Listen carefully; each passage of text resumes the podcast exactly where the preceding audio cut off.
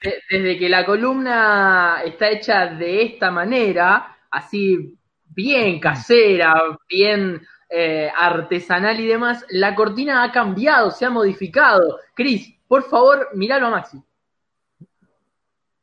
Ah, mira, ahí está. Hijo de puta. Cambiamos la cortina y cada cortina, cada cortina de Sacate la careta investiga es de los 80.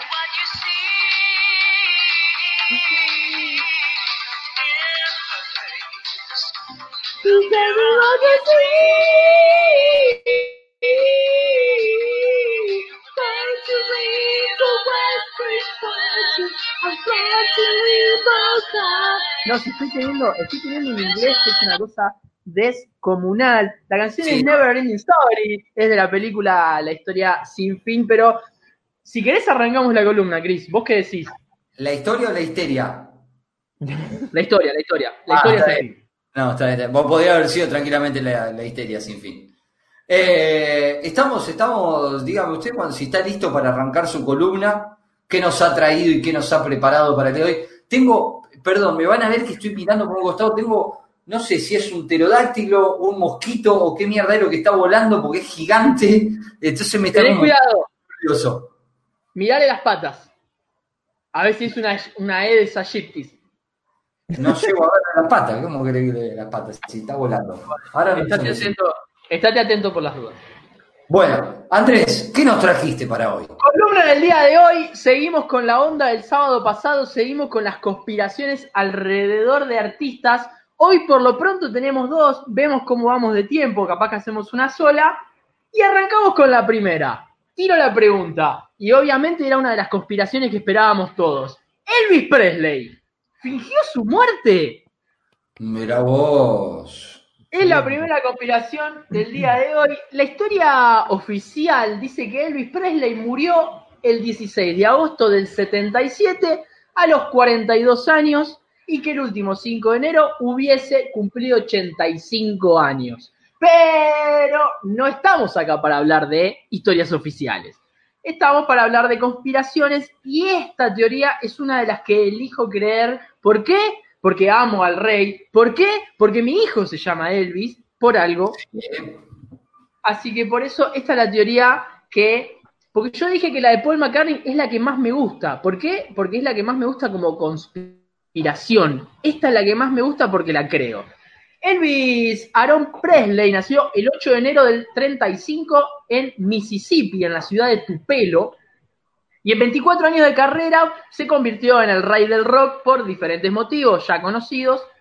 Protagonizó el primer recital transmitido de manera satelital a todo el mundo, con un número estimado de 1.500 millones de personas que lo escucharon. Sacó 18 discos y sacó 31 películas. Con un dato que me parece abrumador, sa- esas 31 películas fueron en 13 años. Mierda. O sea, es 2,5, 2,6 películas por año, es, es una locura. Eh, la, vida, la vida de Elvis se puede separar en, en cuatro etapas bastante marcadas. La primera son los primeros años, desde pagar para grabar unos minutos en un estudio para ver si la puede pegar. No tiene las patas rayadas, quédate tranquilo, Chris. Eh, desde pagar para las primeras grabaciones, desde aparecer en la tele, y esos primeros años compró la mansión de Graceland, lugar que va a ser importante para esta teoría. Una segunda etapa eh, es la etapa de las películas. Ahí mencioné 31 películas en 13 años, se dedicó exclusivamente a las películas, con, una, con un lapso en el medio de dos años donde estuvo en el ejército.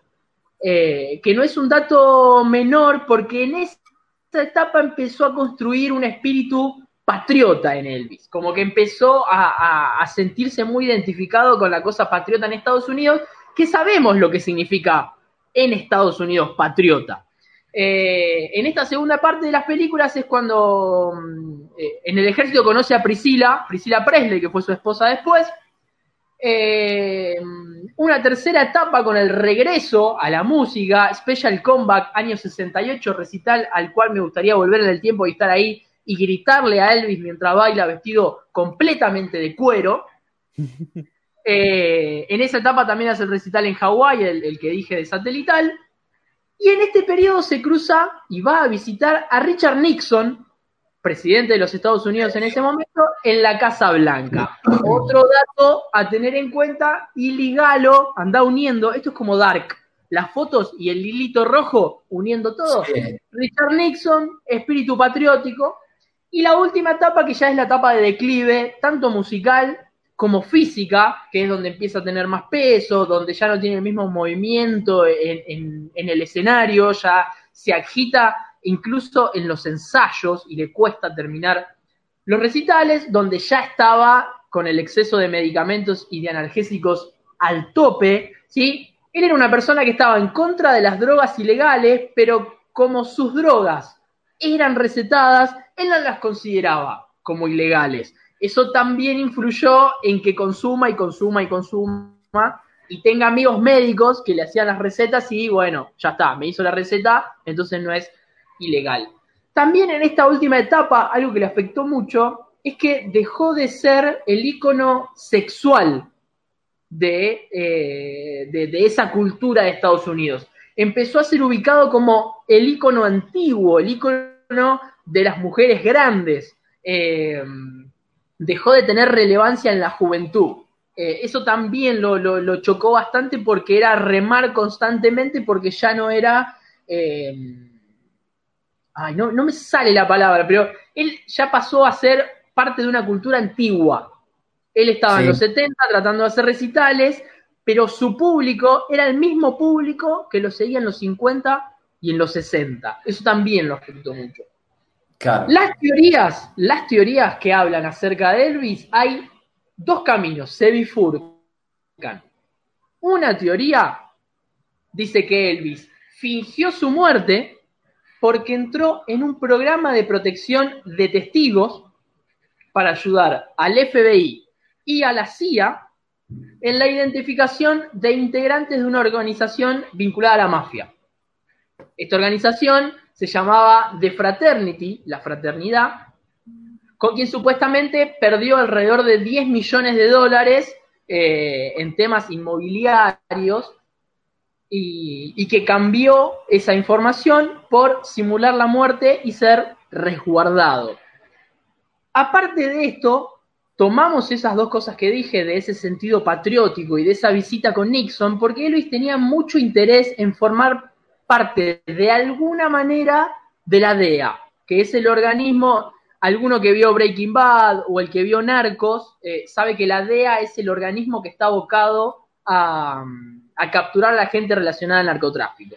Elvis tenía mucho interés en participar de alguna manera de eso, entonces también se liga con esta participación como testigo, pero también porque él decía, yo formo parte, si bien eh, soy considerado un ícono de la cultura antigua, sigo formando parte de la cultura. Y yo, vestido así y cantando y demás, estoy como infiltrado y puedo decirte cuáles son los artistas que están más ligados a corromper a la juventud. Eh, Elvis tenía como esa cabeza de que la juventud como no estaba mirándolo a él, estaba corrompida. Eh, miraba a gente como The Bills que hablaban de las drogas, como que esa juventud ya está perdida, entonces yo, como estoy adentro de la cultura, puedo ayudar a identificar a la gente que lo hace. Eh, y la segunda, el, segundo camino de haber fingido la, muerte, supuestamente, es arrancar una nueva vida. Eh, ligado también a esto de la cultura, él dejó de ser un personaje relevante. ¿Para qué quiero seguir? ¿Por qué quiero seguir estando? ¿Por qué quiero seguir eh, saliendo de mi casa y que las fotos me sigan, no poder hacer una vida tranquila y demás? También estaba muy dolorido por el divorcio con Priscila Presley, que incluso Priscila eh, se juntó con el instructor de karate que Elvis mismo le presentó, por lo tanto, esa separación le había implicado un dolor enorme a él. Una encardiada, una encardiada terrible. Eh, claro, algo así, algo así porque fue Elvis el que, Elvis desde la estadía en el ejército le había copado mucho el karate, que incluso lo, lo agregaba en los recitales, era el momento de algunas coreografías, hacía poses y movimientos de karate, le presentó a Priscila a un instructor de karate y ese instructor fue eh, la pareja de Priscila después del divorcio. Y esos son los dos caminos, ¿no? Arrancar una nueva vida y por el otro, protección de testigos. ¿Cuáles son los elementos que alimentan esta teoría de, Elvis de haber simulado la muerte? Vamos a arrancar y vamos por ítem. El primero, en los Estados Unidos, simular una muerte no es delito. Pero simular la muerte para que alguien o él mismo cobre el seguro de vida sí lo es. A día de hoy, ni la ex esposa Priscila Presley, ni la hija Lisa Marie, ni algún pariente que esté dando vueltas después de ese agosto del 77 reclamó el seguro de vida que Elvis había firmado. Nadie lo reclamó. Segundo, segundo ítem, pero que son tres que están combinados. Michael Cole fue un periodista inglés que fue el primero en ver el cuerpo de Elvis. ¿No? Es un periodista que estaba en Memphis eh, estaba en Nueva York, perdón, por otro tema, le avisan de la muerte de Elvis, viaja a Memphis, llega a Graceland y lo invitan a entrar y a que sea el periodista que sea testigo del velorio de Elvis. Y ese muchacho, Michael Cole, si bien no fue contundente en sus afirmaciones, no confirmó que la persona que vio en el cajón era Elvis. Mm. Dijo, mira, vi esto, vi esto, vi esto, no te puedo confirmar que es Elvis. No, no le convenció, digamos. Claro, tampoco, dijo, tampoco te puedo decir que no era.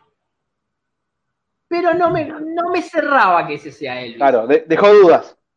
Claro, segundo, segundo puntito ligado a esto. Eh, personas que presenciaron el velorio, ya sea amigos como parientes, hablaron del esfuerzo que tuvieron que hacer las personas para trasladar el cajón Elvis tenía más de 100 kilos al momento de la muerte, pero el cajón llegaba a un peso de 400 kilos.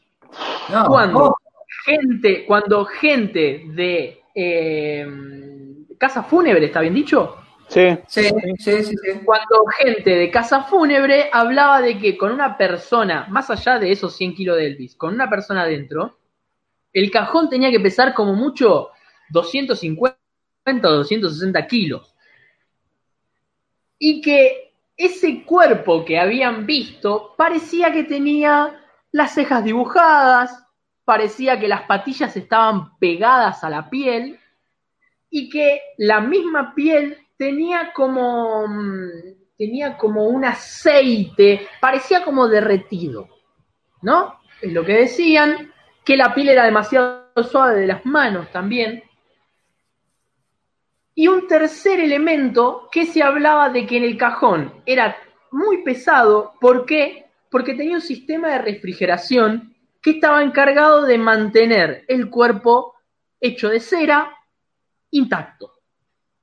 No. Que lo que había en el cajón no era un cuerpo real, sino que era un muñeco de cera y que el cajón estaba muy pesado porque había un sistema de refrigeración que tenía que estar encargado de eh, mantenerlo bien. A ver, decía que ah, hubo gente que pensó que tenía como un líquido. Bueno, tenían que tener la tapa destapada, así que por más de que tengas el sistema de refrigeración, hay una parte de ese cuerpo de cera que está al aire libre.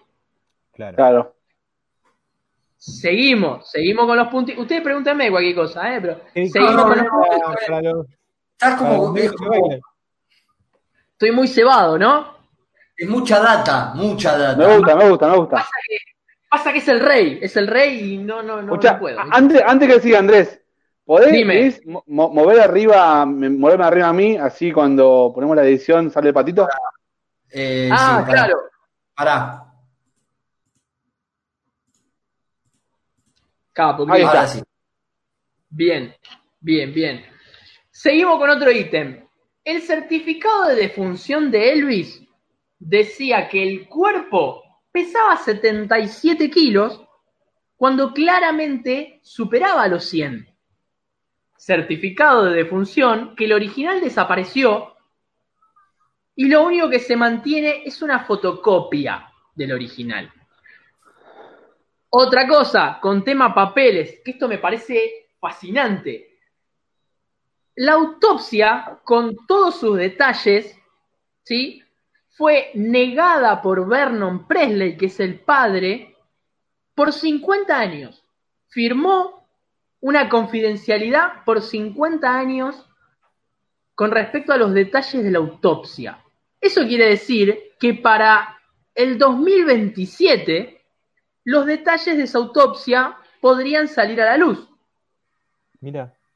Lo único que podría impedirlo es que eh, Lisa Marie o Priscila, si sigue viva, firmen una extensión de eso. Pero por lo pronto, en 2027 tendríamos eh, completo la autopsia de Elvis con los detalles de, eh, de su muerte. Otro datito. Par de años. Faltan, son siete años más. Siete años más y nos enteramos de todo. Si es que vivimos. Eh, cuarentena, los datos de Elvis. Es como. Exactamente. Estoy, viviendo nada más que para eso. Eh, días después de ese 16 de agosto del 77, supuesta, supuesta muerte de Elvis, una exnovia del rey recibió una rosa con un cartelito que decía Lancelot, que era el nombre que utilizaba Elvis con ella y que nada más que ellos dos sabían de ese nombre. Mira. Lucy de Rubin eh, es, el nombre de, de esa ex novia de Elvis que recibió ese cartelito. Y vamos con, con, la última, la última que es la que más nos gusta, porque somos argentinos orgullosos que cada cosa vinculada con nosotros nos gusta. Habla de un helicóptero de la DEA que horas antes de hacer pública la muerte de Elvis, llegó a Graceland, estuvo unos minutos y se fue. Se supone que ese helicóptero de la DEA salió de Graceland, fue hasta el aeropuerto de Memphis y un muchacho a nombre de John, eh, eh, John Burroughs, que era el nombre que utilizaba Elvis para asentarse en los hoteles y pasar desapercibido, sacó un pasaje de avión para Argentina y que el día 17 llegó al aeropuerto del Palomar. Eh, a ver, hay un video, es una investigación bastante floja de papeles, pero es una investigación que supuestamente habla con un gendarme que trabajaba en una garita del Palomar, diciendo que el 17 de agosto, se lo acuerda porque hubo, porque era feriado, llegó un avión que nunca llegaba al Palomar, un avión grosso, y que una de las personas que bajó de ese avión grosso fue a parar a una limusina y acompañada de varios autos se fue. Así como si nada. exacto, llegó limusina y se fue. Y que se instaló en el barrio de Parque Leloir, en, en Ituzaingó, acá en provincia de Buenos Aires. Bien. Floja de papeles, es bastante floja de papeles esa investigación pero es, eh, es una de las que más, más, está, que Elvis salió de su vida y se vino para acá. Eh, después, los avistamientos, así como de los ovnis, los avistamientos son innumerables. Hay en Facebook hay páginas a nombre de Elvis is Alive y demás, donde gente que supuestamente lo vio aporta, aporta su dato, eh, que no solo lo vio en distintos lados de Estados Unidos, sino que lo vio en distintos lados del mundo, eh, desde una foto del año 83 que alguien sacó de la mansión de Graceland y supuestamente había alguien en el segundo piso, atrás de una ventana, muy parecido a Elvis, hasta incluso año 2017, el rey hubiese cumplido 82 años, y había alguien grandote, barbudo, que tenía a unos metros una cantidad considerable de guardaespaldas, que podría haber sido Elvis presenciando su eh, propio aniversario de cumpleaños en Graceland. Y así, tantísimos, tantísimos avistamientos de el rey del rock. Ahora yo digo una cosa, ¿no? Porque vuelta a pensar, eh, obviamente cuando a vos te contratan para hacer seguridad, todo lo que sale es confidencial, o sea, todo no sale de ahí. Eh, eso pasa porque uno cuando labura de eso tiene que saber, a ver, depende de la persona que te toque. En este caso, una persona que es muy grosa, eh, me imagino, este, la gente que estaba con él alrededor, o sea, todo el mundo hablando que esa persona murió hace mucho tiempo, bueno, que hubo supuestamente bajo la caña de Palomar, este, estuvo en Argentina, de diferentes lados del mundo, en el 2013 estuvo ahí, es como que es mucha data, digamos, con las personas que están ahí, mucho cuidado con lo que hablan, ¿entendés? Porque sería, sería por ejemplo, eh, la familia de esa persona que no sepa tampoco, es muy confidencial. Exacto, exacto. Bueno, a ver, algunas películas a veces te muestran que hay guardaespaldas que no saben todo. Pero digo, a ver, es bastante difícil, digo, eh, a esa persona que vos vas a cuidar, se supone que le vas a escuchar la voz, se supone que algo, algo tenés que saber por qué lo vas a proteger a esa persona. ¿Qué es eso? Eh, no sé qué estás mostrando, Cris, ¿eh? La, quería mostrar la foto, a ver, ahí está. Exacto, esa es la foto, esa es la foto. A ver, también, ¿sabes por qué? Ah, tendríamos, ¿sabes qué tendríamos que hacer? Eh, jugar con esto que jugábamos el otro día. Claro, tenemos de coso. Claro. pero por favor, Nabo. Esa, persona que se ve en la foto tampoco parece de 82 años, pero bueno. Eh, también hay, también hay que entender de que una persona que, claro, esa es la foto, también hay que entender que una, una persona que es muy fanática, también va a estar bastante sugestionada de decir, eh, voy al aniversario de Elvis, lo quiero encontrar, lo quiero ver, lo voy a buscar. Eh, Elvis eh, tenía bastante acercamiento con sus fans, entonces uno que va ahí o que vive ahí dice, che, capaz que Elvis va a querer venir a ver como después de más de 40 años de su muerte, hay gente que todavía lo, quiere, lo busca y demás. Eh, después, obviamente, hay otras, estoy pensando otra cosa, hay un pastor también en Estados Unidos que trataron de decir que era Elvis, una voz recontra remiel parecida, pero la edad no te da, es una persona que no parece ni a palos de ochenta y pico de años.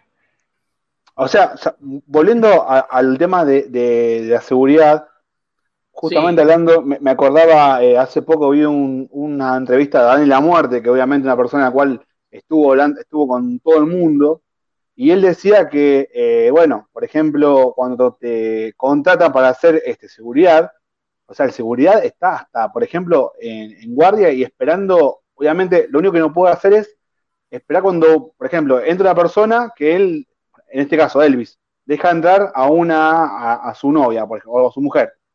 Y él no puede entrar a, hacer algo hasta que escuche algo. Por ejemplo, no sé, un tiro, una, un grito, algo.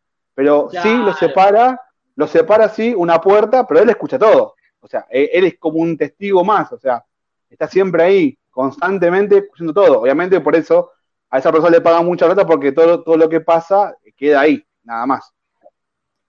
Andrés, tengo un mensaje para vos. Ah, perdón. Sí, sí, sí. sí, checado, yo no lo veo porque tengo, tengo minimizado esto para poder leer.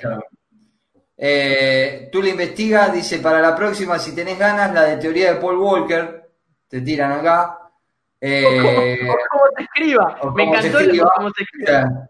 Bueno, después eh, datos que has, has tirado, seguí que está interesante, decía y acá Perazo dice, Elvis fue un invento de los yankees para robarle el rock eh, a sus verdaderos dueños, los esclavos negros, dice. Bueno, con, respecto, con respecto a los afroamericanos, Elvis ha tenido dos temas distintos. Por un lado, había sectores de, de afroamericanos que estaban a favor de Elvis porque pregonaba su música y porque no tenía actitudes racistas, y por el otro tenía los sectores que le pegaban porque consideraban que, es, una, una, frase que anduvo dando vueltas mucho el año pasado, que es apropiación cultural.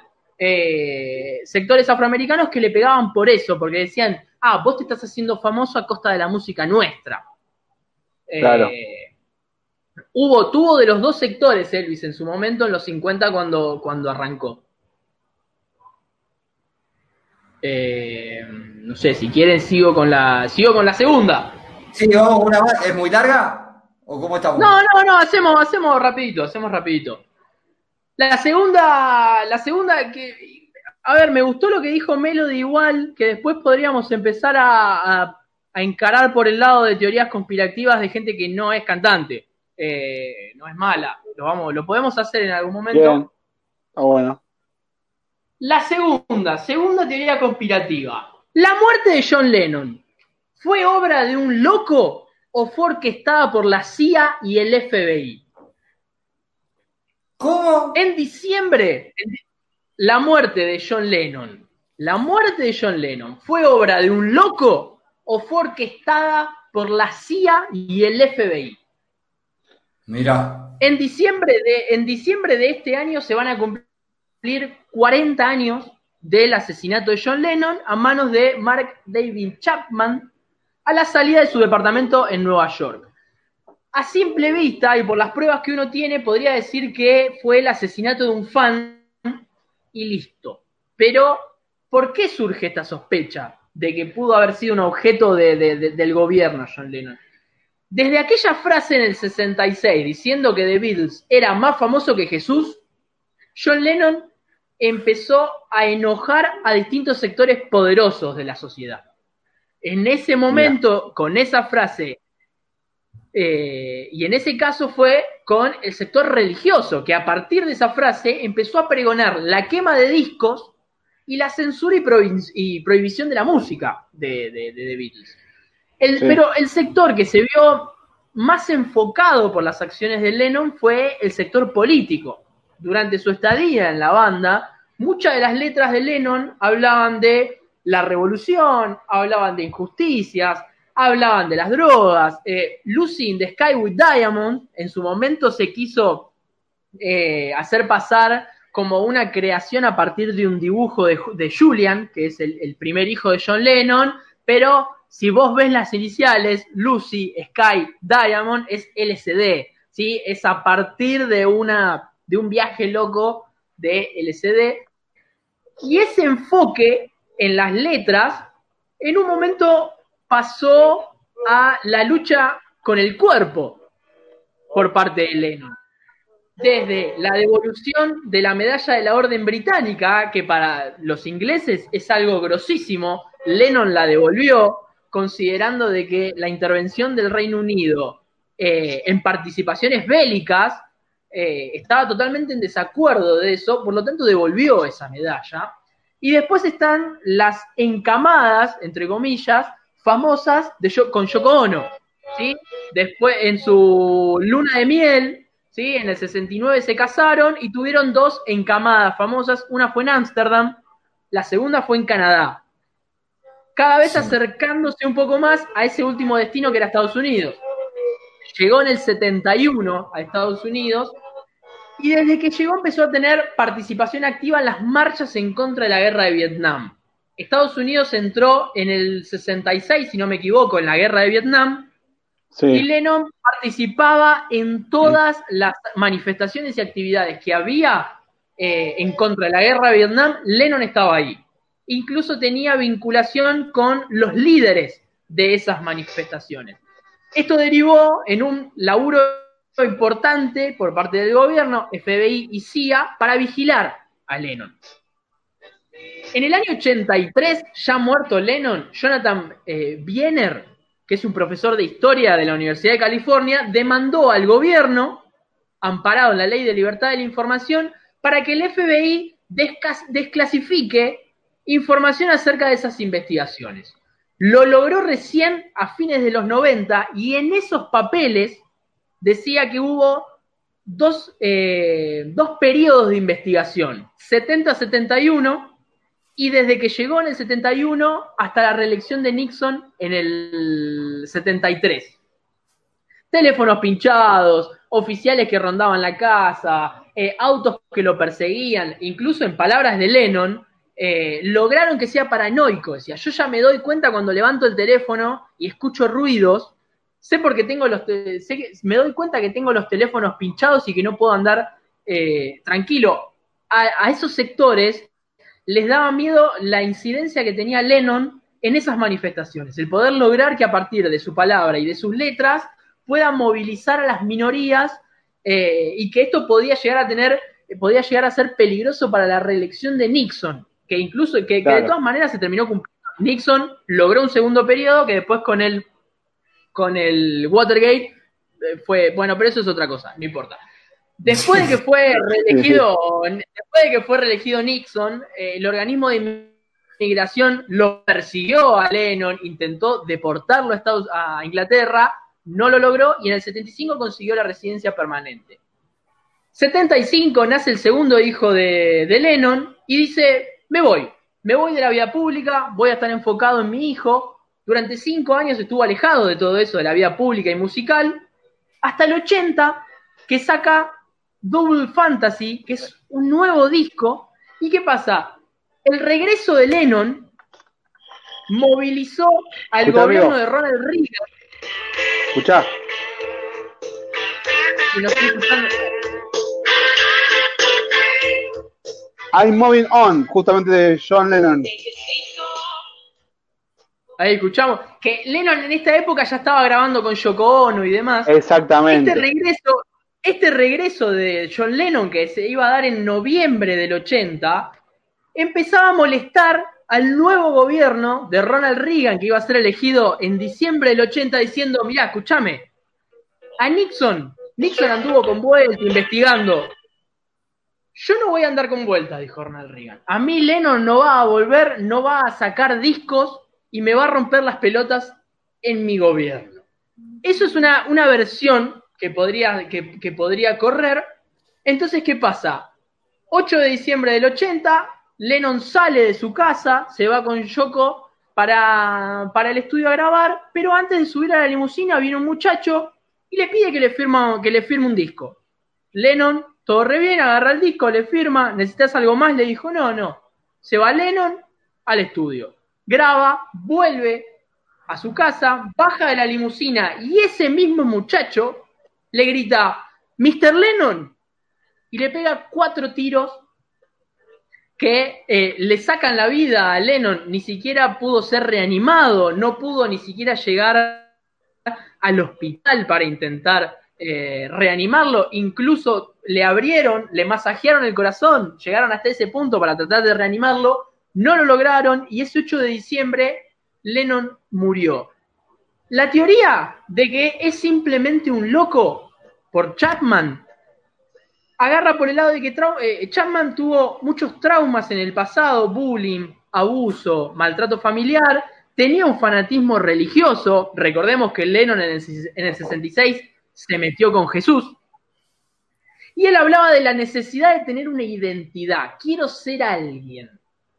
Y un dato llamativo, él decía que momentos previos a dispararle, tenía una voz en la cabeza que le decía, hacelo, hacelo, hacelo, hasta el momento de disparar. Y que esa voz no se fue de su cabeza hasta que le disparó. Claro. La teoría que habla de parte del gobierno es lo que te decía. Gobierno de Reagan dijeron, yo no voy a andar con vueltas con este pacifista, este izquierdista, como decían la desclasificación de los papeles. Entonces utilizaron a Chapman, esto, esto me encanta, y lo hipnotizaron No. para que vaya y lo mate. Entonces, para evitar todos esos pasos investigativos que había hecho el gobierno de Nixon, eh, de Nixon eh, sin ningún tipo de- de resultado, ¿no? Chapman tiene 65 años ya, lleva 40 en la cárcel, y desde el año 2000, cada dos años, pide la libertad condicional, cosa que le fue denegada una y otra y otra y otra vez. A fines de este 2020 puede pedir de nuevo la libertad condicional, pero a este ritmo dudo No creo. que le den, dudo que le den la libertad eh, condicional. Y así terminamos. Bueno, este, déjame agregar una cosa con respecto al disco Doble Fantasy de John Lennon, que, a ver, eh, justamente con todo lo que vos hablás, eh, fue bastante complicado que él lo, lo termine el disco. Eh, con todo esto que, está- estás contando justamente. Hay justamente un documental donde más o menos menciona algo de eso. El tema de los teléfonos pinchados, de que cuando él iba a grabar y esas cosas, eh, se alargaba muchísimo. Ya no vengas hoy al ensayo porque pasaron autos y no, no da. Eh, de, de EU versus John Lennon se llama el, el documental. Claro. Y habla acerca de eso, de, de- de la vinculación. Más que nada, lo que más asustaba era la vinculación de Lennon con los, con los líderes pacifistas. Eh, Bueno, una- De hecho, hubo un recital como muy importante de los pacifistas que pedían por la liberación de Sinclair, que era un preso político, que le habían dado 10 años. Y cuando apareció Lennon y pidió por ese tipo, a los tres días lo liberaron. Claro, tenía un poder importante. problema. Claro, el tipo hablaba y, y las puertas se abrían, ¿me entendés? Eh, entonces eso inquietaba mucho. Sí, sí, es verdad, eso es verdad. Justamente hablando sobre el tema de Lennon cuando se metió con respecto a, Jesús y esas cosas, eh, bueno, creo que ya sabe más o menos, yo 21 años estuve en la parte del Evangelio y fui evangelista, perdón, y había una parte en donde nosotros cuando hacíamos un ejercicio con respecto, cuando teníamos, bueno, gente que por ahí eh, estaba eh, en posición en trance, por darte un ejemplo. Y, y nosotros más o menos teníamos que ambientarnos o acostumbrarnos a momentos así, viste, medio duros. eh, y, nada, nos hacían escuchar audios con los ojos cerrados. Y justamente uno de los audios que nos hacían escuchar es que John Lennon, pidiendo a esas personas en la cual fueron, a- fueron al infierno a ver cómo es el infierno, le pedía por favor que se lo lleven de ahí porque no aguantaba más. Que desde ese momento que dijo justamente esa frase, se arrepiente. ¿Entendés? Se arrepiente mucho. Y era justamente nada, un- nada, algo más para agregarlo. Y mira, justamente con lo que decís todo eso, un detalle de color, pero eh, me acuerdo justamente de esa, de esa, bueno, de esa persona que relataba que justamente y, eh, pidió este, a, bueno, a Jesús que lo lleve al infierno a ver cómo era, eh, a ver recorrer ese lugar, y justamente en el camino lo encontró a Lennon desesperado, pidiéndole por favor que lo lleve al cielo porque no aguantaba más. Mira, Grosos. Sí, me dio como miedito. bueno, señoras y señores, listo Andrés. Finalizado, finalizado el día de hoy. No me hagas buscar la- el tema de, de cortina porque tengo que prenderse Luis. Eh, lo, lo escuché, lo escuché, y hace poco vos me, me- me- me habías eh, arrobado en Twitter, en Everstory, ¿no era? Sí, Everstory.